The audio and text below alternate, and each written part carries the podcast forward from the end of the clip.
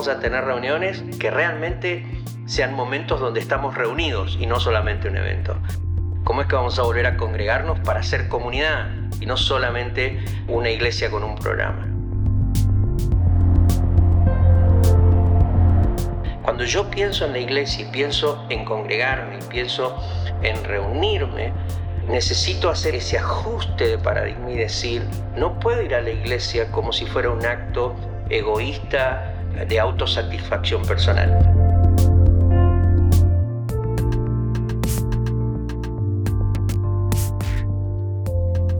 Sean muy bienvenidos al podcast de Conexión Pastoral, edición 2021. Acá estoy, soy Charlie López y me da mucho gusto saludarles. Estoy acá con mi amigo y pastor Daniel Prieto. ¿Cómo estás, Daniel? Hola, Charlie. Feliz, contento de una nueva temporada que estamos comenzando. Eh, definitivamente en esta primera serie que estamos compartiendo, muy entusiasmado, muy entusiasmado por traer una palabra no solamente eh, eh, para hablar de un tema, pero como es nuestro compromiso desde Conexión Pastoral, tuyo, mío, de ah, cada vez que, grabamos un episodio y lo exponemos, sea realmente una voz profética de Dios hablando a los pastores y a los líderes, y esa es nuestra intención. Amén. No simplemente entrar en un segundo año de podcast porque hay algo que grabar, sino volver a esta temporada sintiendo que Dios quiere comunicar algo y queremos de alguna forma proponer ese diálogo a los pastores. Y qué bueno ser parte de eso, qué bueno ser parte de eso y qué bueno ser parte de Conexión Pastoral también. Y quiero aprovechar para, antes de iniciar, eh, dar algunas formaciones que tienen que ver con Conexión Pastoral. Vos que nos estás escuchando quizás por, por primera vez, quizás desde el año pasado, te recordamos que podés encontrarnos en Facebook a través de la fanpage Conexión Pastoral, en Instagram, arroba Conexión Pastoral, y también puedes encontrarnos en nuestra página web conexiónpastoral.com. Ahí puedes informarte, puedes comunicarte con nosotros, solicitar ayuda y cualquier cosa que necesites estamos a tu disposición. Así que bueno, eh, queremos hablar un poco de lo que hoy nos convoca, ¿sí? esta serie nueva que tenemos. La titulamos Reunidos. ¿sí?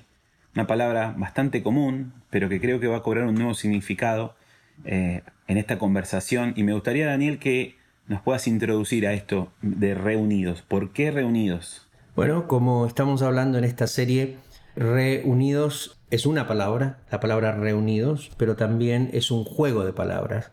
Es reunidos o vueltos a unir. Y estamos en esta primera serie de esta temporada conversando en este momento sobre este hecho redentor de Dios de permitirnos a nosotros como iglesia después de un año de cuarentena, de pandemia. De hecho, muchos de los que estén escuchando esta serie todavía van a estar lidiando con la cuarentena. Hoy hablaba con unos pastores en Chile hmm. y eh, me decían que en Chile el pico de contagios es alto y están volviendo todo el mundo a cuarentena. Así que es muy probable que dentro de este mismo diálogo todavía algunos estén en este proceso de la pandemia con sus implicaciones de cuarentena. Pero lo cierto es que estamos llegando hacia el fin de un año, de un proceso, de un tiempo que nos separó, nos puso a la iglesia fuera del templo, nos puso en las casas, eh, nos hemos estado reuniendo de forma virtual.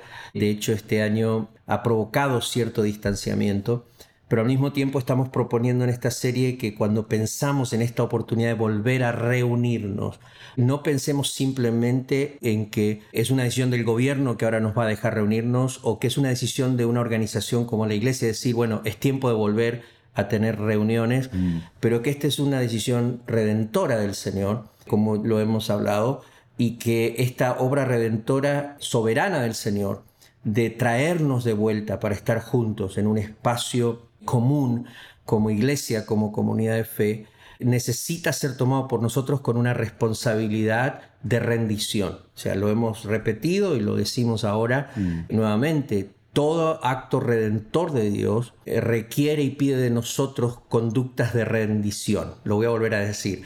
Todo acto redentor de Dios pide de nosotros actos y conductas de rendición a esa obra redentora Porque cuando Dios hace un acto redentor, en este caso, como estamos afirmando, el volver a reunirnos es la soberanía de Dios, es Dios diciendo, los vuelvo a poner juntos, los estoy congregando como mi pueblo, como mi iglesia, pero al mismo tiempo ese acto redentor nos pide a nosotros como iglesia, cómo nosotros vamos a tener conductas y actos para rendirnos. Y hemos hablado que hay cinco, ¿no es cierto? Cinco conductas que nos permiten rendirnos, particularmente a este acto redentor de Dios, de provocar que su pueblo se vuelva a congregar, se vuelva a reunir, vuelva a estar juntos. ¿Cómo vamos a rendirnos? Y en particular en este episodio mm. queremos hablar de la primera conducta o el primer acto, que debe ser una decisión de todos, convengamos en eso. Yo creo que como iglesia todos, desde los pastores, los líderes hasta los miembros, tenemos que eh, repensar qué nos enseñó esta pandemia, qué éramos antes de la pandemia, qué reveló esta pandemia, esta cuarentena y qué queremos ser de aquí en adelante. Y la propuesta para nosotros es reunirnos, pero no simplemente como volver a tener reuniones. ¿Cómo es que vamos a tener reuniones que realmente sean momentos donde estamos reunidos y no solamente un evento? ¿Cómo es que vamos a volver a congregarnos para ser comunidad y no solamente una iglesia con un programa? Entonces, este primer acto que nos va a rendir a este hecho de transformar nuestras reuniones en verdaderos momentos donde los creyentes nos reunimos como comunidad, para nosotros es este concepto de no se trata de, de solo de mí, se trata del otro también. Si como recordás, Charlie, aludimos en el pasado que hay 10 verbos en el Nuevo Testamento que están acompañados de esta expresión unos a otros. ¿no? Perfecto. Y cuando estos 10 verbos los miramos juntos, discernimos y encontramos que hay cinco acciones que nos permiten a nosotros entonces rendirnos como una comunidad de fe. Nos permite a nosotros como una comunidad de fe, con estas cinco acciones, realmente abrazar este acto redentor de Dios, que es este acto de reunirnos, de, ponernos juntos, de transformarnos en una comunidad y cómo esto es una comunidad que realmente genera vida, genera salud, es una comunidad de contención, es un espacio de salud, de sanidad mm. para iglesias locales, para la iglesia local y sus miembros, pero también yo estoy pensando, mientras le hablamos a pastores y a líderes, es una, una comunidad de salud, de contención para aquellos que somos pastores. ¿Cómo es que esta vuelta ¿sí? no solo nos transforma ahora en pastores que vamos a seguir aislados, o nos transforma en, un movimiento, en una comunidad de líderes, de pastores, que abrazamos este, esta nueva dimensión de, reunidos, de, ser unidos por el Señor. Entonces los dos primeros verbos. Mm.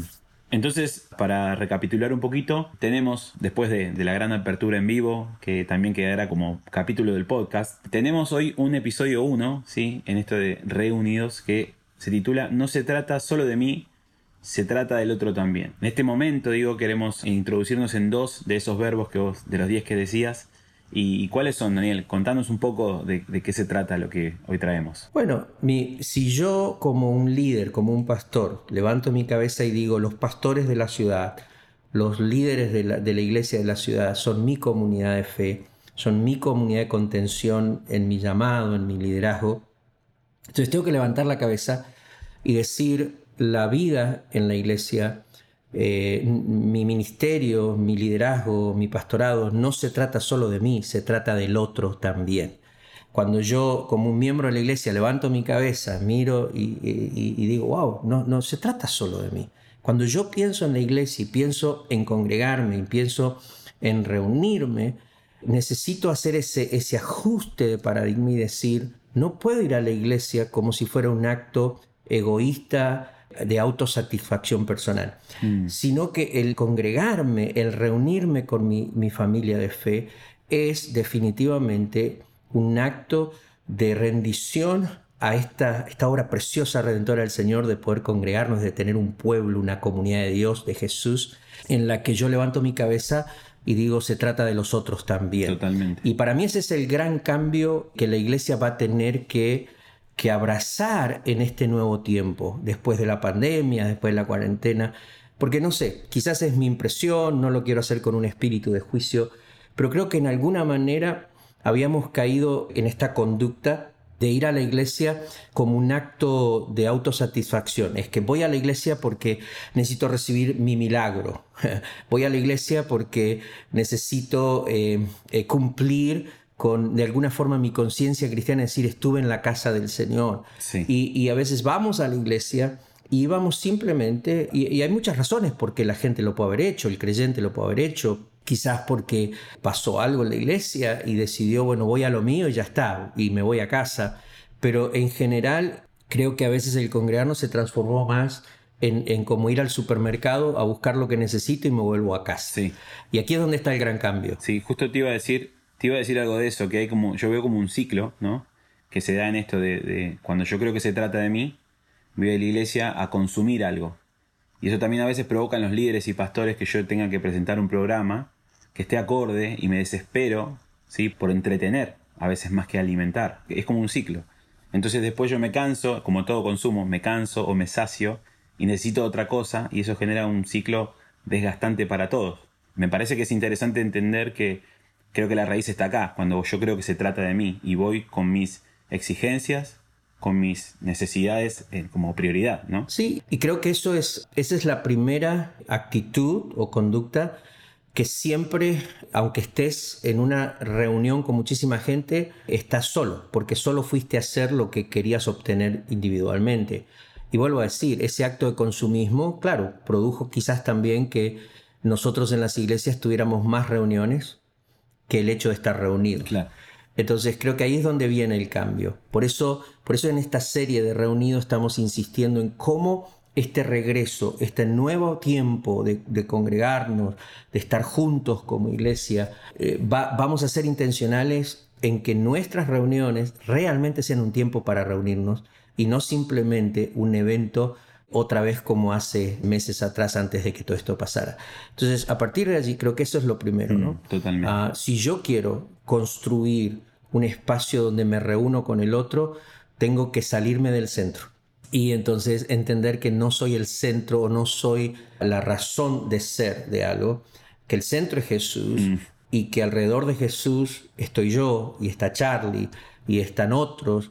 Y entonces necesito levantar mi cabeza y entender que esta vida con Jesús mm. se vive en una comunidad donde se trata del otro también. Y los dos verbos que tienen que ver, no sé si tenés la Biblia ahí abierta, pero o tenés el texto, los textos escritos, pero me gustaría que me ayudes a leerlo. Dale. Pero hay, dos, hay dos verbos que, que, nos envían este mensaje. Es decir, si nos vamos a rendir a este acto redentor de Dios, de no solo salvarnos y dejarnos como algo por allí solo, sino que nos pone en el cuerpo, nos ubica en una comunidad y en espacios donde nos reunimos y nos congregamos. Eh, los dos verbos son aceptarse y soportarse. O sea, el Nuevo Testamento dice acéptense unos a otros y soportense unos a otros. Y eso es muy interesante, porque, porque cuando yo escucho eso y, veo que, de pronto Dios me mete a mí, me, salva, eh, encuentro esta vida nueva, pero esta vida nueva tiene todo que ver con ser injertado en el cuerpo y vivir ah, junto a los demás. Daniel tiene que aceptar la vida cristiana, mi comunidad, mi comunión con Jesús, mi reunirme, el ser parte de una iglesia. No se trata de mí, se trata también del otro. Y entonces tengo que levantar mi cabeza y eh, practicar dos cosas básicas.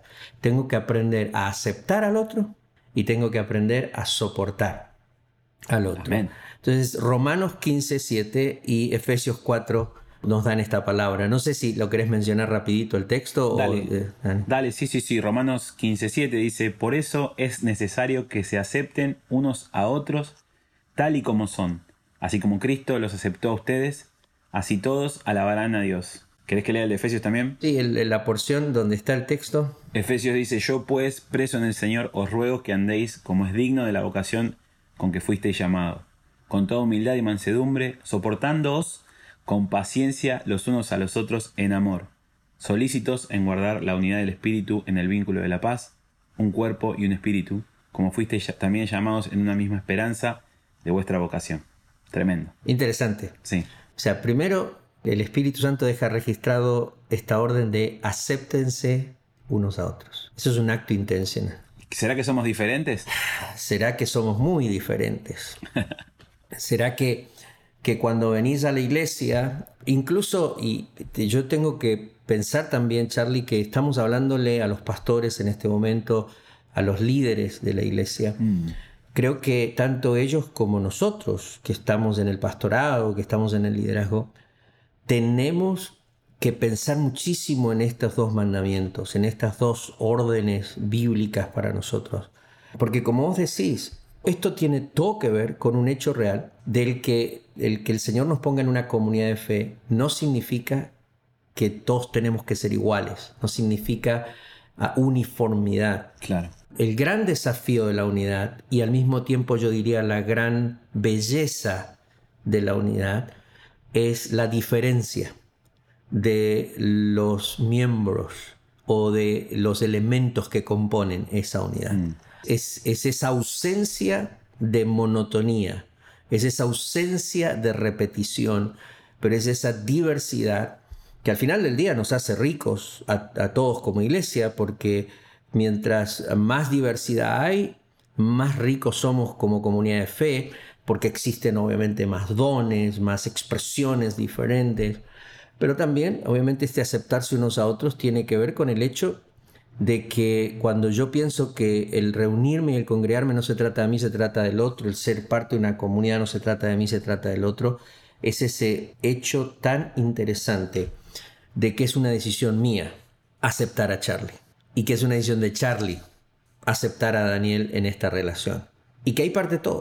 O sea, porque vos puedes ser el tipo más increíble del mundo o podés ser una buena persona, pero al final del día yo decido si te acepto o no en mi espacio. Yo decido si quiero realmente reconocer a Charlie como alguien que existe, ¿no? Y el hecho de aceptarte. Entonces, a partir de allí eh, es interesante porque además Pablo pone este concepto de Romanos 15.7 de aceptarnos unos a otros en un contexto mucho más amplio de la vida en comunidad de la iglesia. Si vos lees Romanos 14, porque todo esto empieza en Romanos 14, aunque aterrizamos en Romanos 15, Pablo está permanentemente hablando de una relación en la iglesia entre los que son más débiles y los que son más fuertes. Y es interesante que este aceptarnos unos a otros mm. eh, a veces tiene que ver con el hecho de entender, no es que simplemente somos diferentes como personas, ¿no? Obviamente tenemos nuestra propia cultura, tenemos nuestras propias formas de pensar, fuimos a veces hasta el estilo. Imagínate qué significa esto cuando estoy pastoreando en una ciudad y hay 20 iglesias más y yo me levanto y hay 20 pastores más y digo, bueno, el estar en esta ciudad no se trata solo de mí, el pastor Daniel, se trata del pastor Juan y el pastor Felipe y se trata de pero cuando los miro, ellos son diferentes a mí. Y quizás las primeras diferencias que vamos a marcar tiene todo que ver con esta diferencia de, de personalidad, de estilo, de la música, de cómo piensan y razonan en el ministerio. Pero Pablo entiende que quizás el desafío más grande en la iglesia está en la diferencia entre los débiles y los fuertes. Y cómo los fuertes en la iglesia les cuesta aceptar a los débiles. Y cómo a veces, yo lo digo en broma muchas veces, pero yo digo que a veces mientras algunos mientras más santos se sienten, más se alejan de los seres humanos mm. comunes y corrientes, ¿no? Y, hmm. entonces mientras más santo te sentís, mientras más sentís que estás viviendo la integridad y la santidad del Señor, a veces te quedas tan en alto allá que empezás a ver a todos los demás como, como personas de segunda clase en el reino. Y todo esto más tiene que ver con aceptarse unos a otros, con entender que en la iglesia hay algunos que son más débiles que yo. Mm. Y de repente yo tengo que aprender a mirar a los débiles no hacia abajo, tengo que aprender a mirarlos de frente. Y esa es la gran diferencia. Entonces, ¿cómo hago eso? Qué desafío. Qué desafío. Y pienso que Pablo pone la vara, ¿no? Pone la vara y dice, así como Cristo los aceptó a ustedes. Y si el Señor, que es tan superior a nosotros, nos puede mirar de frente, nos puede mirar y nos puede hasta llamar hermanos, ¿qué nos queda a nosotros? Bueno, ese es el gran, el gran elemento acá. No sé, creo que estamos, no, sé cómo ser lo suficientemente enfático en este hecho, porque me parece a mí que esa es la parte más difícil. Yo a lo largo de estos años en el ministerio he visto cómo cuando te sentís fuerte te cuesta aceptar a los que son más débiles.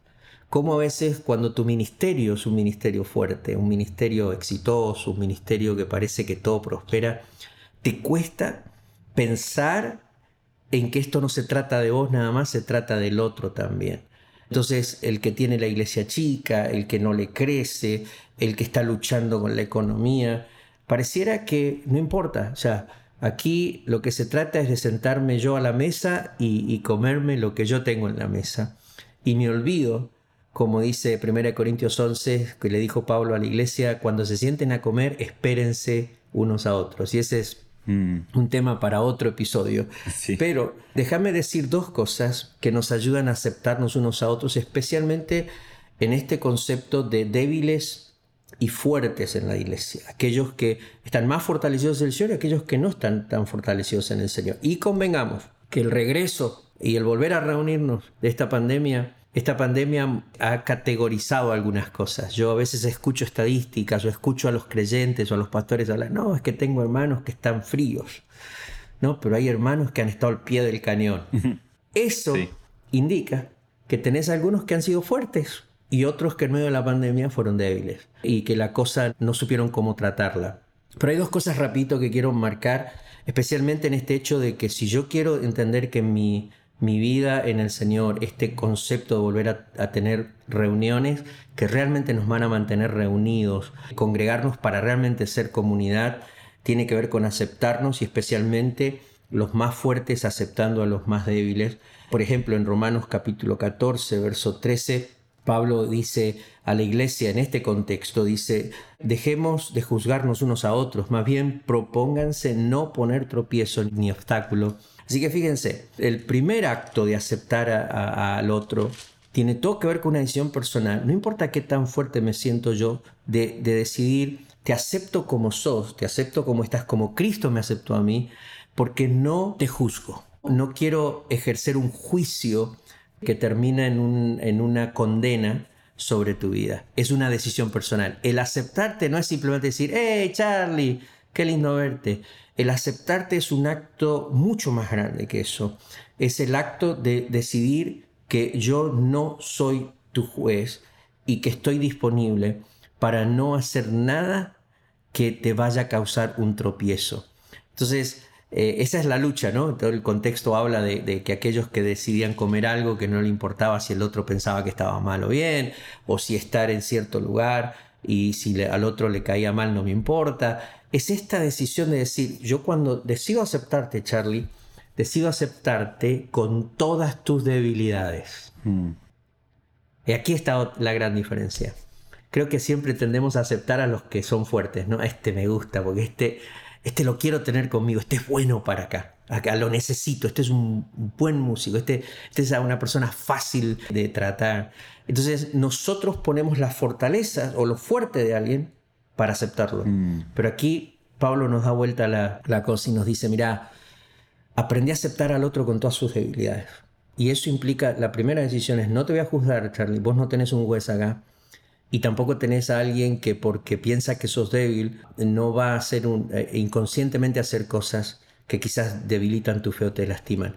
Contás con alguien que intencionalmente no va a poner ningún obstáculo en tu fe, al menos en lo que conscientemente haga, no lo voy a hacer. Y la segunda cosa que me llama la atención de este contexto está en el verso 2 del capítulo 15 de Romanos que dice, cada uno debe agradar al prójimo para su bien con el fin de edificarlo. Porque ni siquiera Cristo se agradó a sí mismo, sino que como está escrito, sobre mí ha recaído los insultos de los detractores. Esto, esto es interesante porque si yo te acepto, Charlie, te acepto con todas tus debilidades. Y decido no ser tu juez y decido intencionalmente no poner nada que te haga tropezar o te lastime. Pero en segundo lugar, mi segunda decisión es que quiero vivir aceptándote con todas tus debilidades para agradarte a vos. Y esto suena medio raro, ¿no? Porque viste en esta sociedad donde dice, bueno, vos no tenés que hacer las cosas para agradar a los demás. No, no, yo entiendo eso. Yo, yo lo entiendo. Pero aquí hay un principio bíblico. Agradar al prójimo implica que lo que haga siempre va a ser un acto de amor hacia tu vida. Mm. En donde no necesariamente estoy tratando de, cumplir tus caprichos, pero sí estoy buscando que todo, toda mi vida en relación con la tuya, mi persona en relación con la tuya, provoque una expresión de la gracia de Dios que te edifique. Ese agradar significa que te va a servir para algo, ¿no? Mm. Eh, en este contexto. Entonces, este primer verbo que me saca a mí de mí mismo y me dice esto se trata de los otros también, no de vos solo, es este concepto de aceptarnos unos a otros, especialmente cuando tengo que levantar mi cabeza y mirar y decir a los demás los acepto no por sus fortalezas, pero los acepto aún con todas sus debilidades. Mm. Y lo otro, el otro verbo es soportarnos. Ese, ese ya como que lo lleva a otra dimensión, ¿no es cierto? Totalmente. ¿Cómo suena, eh? Suena. Tiene su peso la palabra, ¿no? Sopórtense. No. Sí, to- tolérense unos a otros. Sí. Eh, y, fíjate que cuan- cuando vos lo estabas leyendo, la palabra eh, está diciendo que tenemos que soportarnos eh, los unos a los otros en amor, en amor. Este soportarnos es, es otra dimensión, porque ya no solo te acepto, pero ahora tengo que tolerarte. Y a veces la tolerancia es muy baja, ¿no es cierto? En, en- en rel- El umbral de tolerancia bajo. Sí, exactamente. Entonces, ¿qué significa el soportarnos unos a otros? Significa, tiene que ver no solamente con el hecho de te voy a aguantar todo lo que haces, tiene que ver con el hecho de sostenerte, de que a pesar de tus fracasos, a pesar de las áreas donde te encontrás débil, a pesar de un montón de cosas en tu vida, no solo te estoy ah, tolerando, pero estoy intencionalmente al lado tuyo, permitiendo que, que no estés solo, en medio de todos tus errores, consciente o inconscientemente, pero tenés a alguien aquí que te soporta, que está disponible para sostenerte. Y, por- y la palabra en amor es una palabra interesante porque a mí personalmente me lleva a 1 Corintios 13, Mm. eh, donde todo el capítulo tiene que ver con este concepto de amor en la iglesia, no en el matrimonio. Y el amor todo lo cree, todo lo espera, todo lo soporta. El amor nunca deja de ser. Eh, el amor no hace nada indebido. Todos esos, esos actos que involucran la definición de amor, para mí tienen todo que ver con un concepto de soportarnos, ¿no? ¿Por qué? Porque hay momentos en que estoy disponible para no aguantarte más, hermano.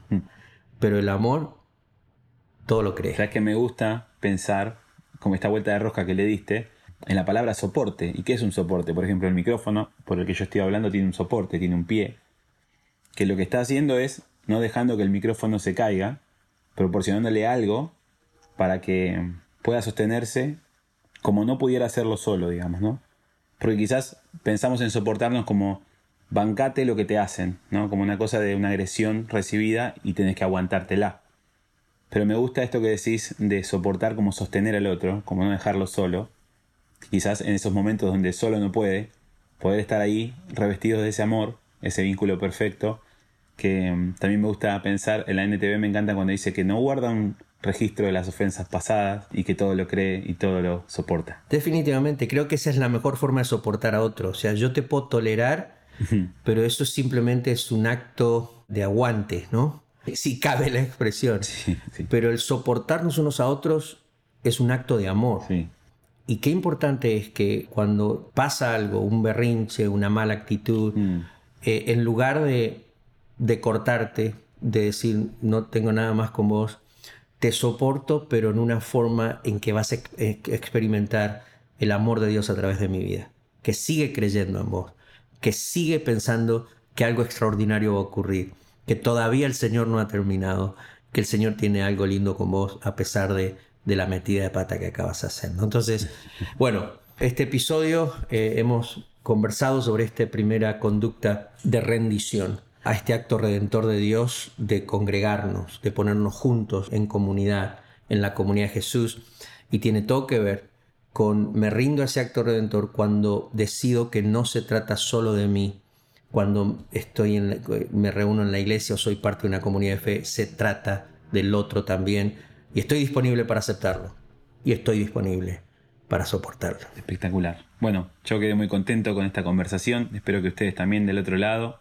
que puedan ser desafiados a pensar, a reflexionar, a meditar. Y nos vemos en el, en el próximo episodio, Dani. ¿Qué te parece? Claro que sí, Charlie. Saludos a todos y en el próximo episodio estaremos conversando sobre esta segunda conducta que nos rinde al acto redentor de Dios que tiene que ver con le doy un lugar al otro en mi vida. Pero de eso charlamos la próxima semana. Así es. Hasta la próxima. Un abrazo. Chao, chao. Dios les bendiga.